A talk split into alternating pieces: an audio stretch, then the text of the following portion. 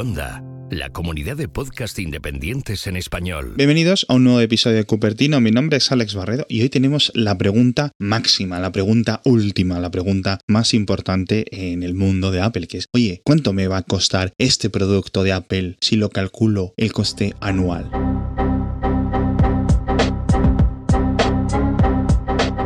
Todo esto viene porque los AirPods están más o menos cumpliendo dos años en los bolsillos de las personas y empiezan a fallar, empiezan a decir, ay, es que me dura media hora, es que me dura una hora, ya no le saco el rendimiento, porque claro, los AirPods es un producto hiper miniaturizado con unas baterías enanas, unas baterías de hormiguitas y no se pueden cambiar. No puedes coger la batería y cambiársela como puedes hacerle a un portátil, como puedes hacerle a un iPhone, a un AirPad o incluso a lo mejor a un Apple Watch, ¿no? Le puedes cambiar la batería y lo tienes, digamos, como nuevo. Entre comillas, pero como nuevo. Y lo dice como como si Entonces, muchos clientes de Apple, mucha gente que ha apostado por este dispositivo, recordemos, millones y millones de AirPods se venden cada mes, están viendo cómo dos años después les empiezan a fallar y les empiezan a fallar de forma casi generalizada. De hecho, compañero Manu Contreras ponía en Twitter, oye, podemos asumir ya que el tiempo medio de vida de los AirPods es dos años. De la misma forma que a lo mejor los seres humanos vivimos 80 años, bueno, pues los AirPods dos años. Hay humanos que viven 100 años, hay humanos que viven 114 años, hay AirPods que a lo mejor duran tres años sin problema problemas? Sí, también hay AirPods que seguro que sean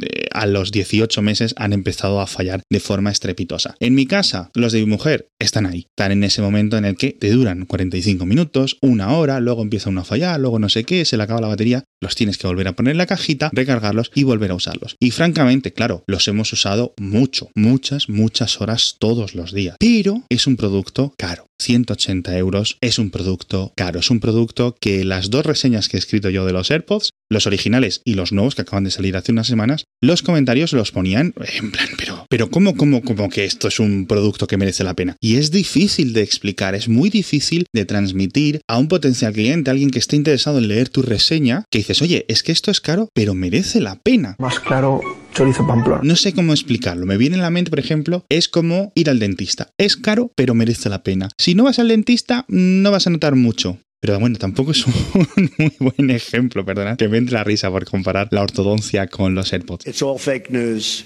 It's phony stuff. Pero es cierto que los AirPods son guays. Es un producto guay, es un producto que funciona muy bien y es un producto que crea casi diría adicción. Una vez que pruebas los AirPods, ya volver a unos auriculares de otro estilo ya no es lo mismo, ya te has quedado, ¿no? Entonces, ¿qué opciones tienes? Dan los dos años y tus AirPods dejan de funcionar bien. Apple te ofrece dos soluciones. Una, pagar 55 euros por cada uno si están dentro del periodo de garantía, que si al ser dos años, pues ya no están. 55 euros cada uno, es decir, repararlos de dentro del programa de Apple sería 110 euros. La otra forma fuera del programa de garantía son 75 euros cada uno, es decir, 150, es decir, lo que te cuestan unos nuevos, con lo cual la gente, pues digo yo, que optará por unos nuevos. Por cierto, más 12 euros de envío. ¿Recordáis el episodio de, en el que decía todos los problemas de que no hubiera un Apple Store en ciudades grandes o en países grandes como México? Bueno, pues se nota en este tipo de cositas. 2 euros extra de envío por el morro.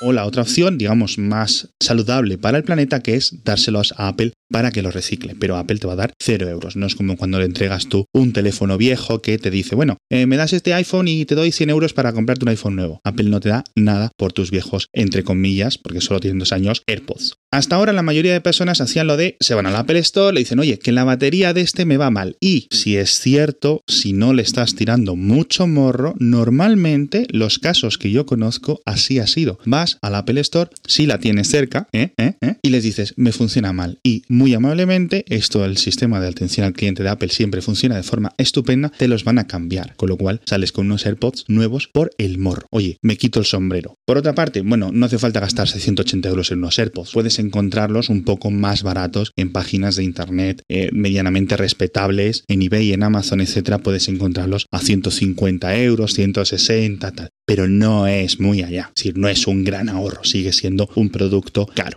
Y bueno, después de hablar tanto de los AirPods, AirPods, AirPods, AirPods, qué mejor que utilizarlos para escuchar el patrocinador de esta semana, que es Storytel.com, que es la mejor plataforma para escuchar audiolibros. Entras en Storytel.com barra mix, M-I-X-X, y te dan 30 días gratis para probarlo. Te lo instalas en el iPhone y funciona estupendo. Puedes escuchar todos tus audiolibros por el morro, tarifa plana, sin tener que ir pagando uno a uno. Te digo, date de alta, pruébalo, que te va a convencer barra mix.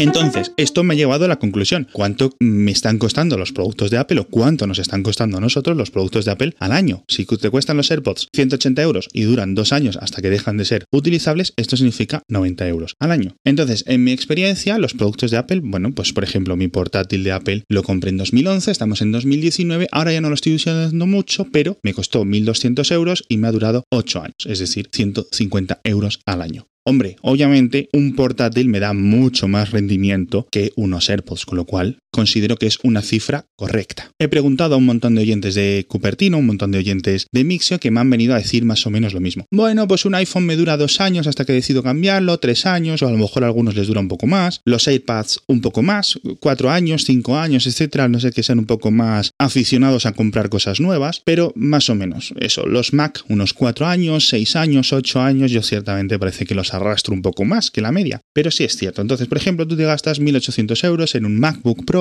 1.800 euros en un iMac o algo así y te dura 5 años. Bueno, pues esos son 360 euros al año, es decir, 30 euros más o menos al mes. ¿Que te dura 10 años? Pues 180 euros al año. No hace falta ser físico nuclear para hacer la cuenta. Pero claro, ya digo, estás sacándole mucho más rendimiento que a unos cascos. Y sobre todo, puedes venderlos por poco dinero. Pero oye, imagínate que te has comprado un iPhone 7 y sale el iPhone 10R, como hace unos meses. Pues vendes tu iPhone 7, te dan 200, 300 euros y ya el iPhone 10R te sale un poco más barato comprarlo. Con unos AirPods no tienes esa opción, simplemente porque nadie va a querer comprártelos unos AirPods que te duren media hora, 45 minutos de batería. De hecho, claro, ya digo, no te los está comprando ni Apple, con lo cual yo creo que Apple debería intentar a ver qué puede hacer por ese camino. Un programa de renovación constante de AirPods que cada dos años te los cambien por un modelo nuevo a través de una suscripción o algo, no sé qué puede haber. Hay que saber subir y bajar. Pero sigue siendo como algo raro, ¿no? Por no decir una palabra más profunda, quiero decir, si yo me compro unos cascos auriculares con cancelación de sonido de Sony, de Bose, etcétera, que cuestan un poquito más caros, 250, 300 euros, etcétera, y tienen mejor calidad de sonido. Obviamente tienen mejor calidad de sonido que los AirPods. No son tan fáciles de ejecutar, no se conectan de esta forma tan chula, no los puedes meter en el bolsillo, pero digamos tienen otras funciones. Si me dicen que esos cascos solo me van a durar dos años antes de que la batería sea una castaña, no me los compro, no me los compro. Entonces, claro, a mí se me hace difícil recomendarle a alguien que se compre unos AirPods porque le voy a hacer un gasto grande para que en dos años no tenga cascos. Normalmente unos cascos te duran toda la vida, estamos acostumbrados a eso, ¿no? Es nuestra fijación. Entonces eso me parece preocupante.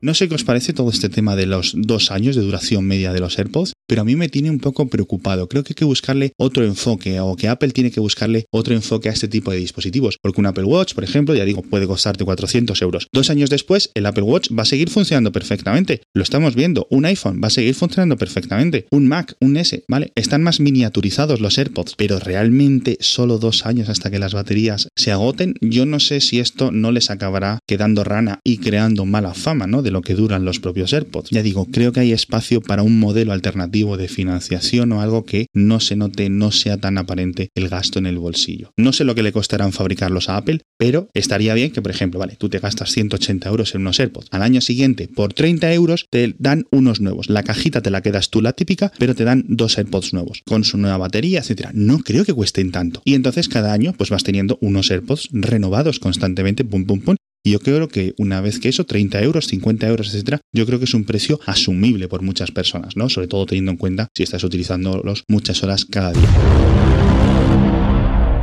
Yo creo que ese podría ser un buen modelo, tanto para Apple como, de nuevo, lo que importa para nosotros, para los consumidores, para los clientes de Apple. Hay que encontrar un equilibrio, porque el modelo actual, el modelo de 2017, 2018, 2019, con los AirPods, yo le veo muchos problemas económicos, de medio ambiente, de reutilización, ¿no? Y de nuevo, es que es un producto que si en dos años o en máximas tres años no lo vas a poder ni dejar a tu hermano pequeño, a un hijo, a tu vecino o venderlo de segunda mano en Wallapop porque realmente, literalmente no funciona, me parece algo que no me esperaba de Apple. Esperaba que los AirPods durasen un poco más. Es decir, yo cuando fuimos a comprar corriendo los nuevos AirPods en su día de lanzamiento original, ya digo, no me esperaba que dos años después fuera a estar así la cosa. Pero bueno, ¿qué pensáis de este producto? Un producto fantástico, pero con estos problemas. Yo sinceramente creo que están en un momento en el que no puedo recomendarlos. Y si no puedo recomendarlos, ¿por qué luego pienso? ¿Y por qué me los compro para mí? ¿Eh? Es una pregunta muy, muy, muy difícil de responder. Y con esto nos despedimos. Muchísimas gracias por escuchar el nuevo episodio de Cupertino. Muchas gracias a todos los que dejáis un comentario, una valoración en vuestro cliente de podcast favorito. Mi nombre es Alex Barredo, ya me despido. Este podcast ya sabéis que siempre está producido por Pedro Jorge Romero. Y ahora sí me despido. Hasta el próximo episodio.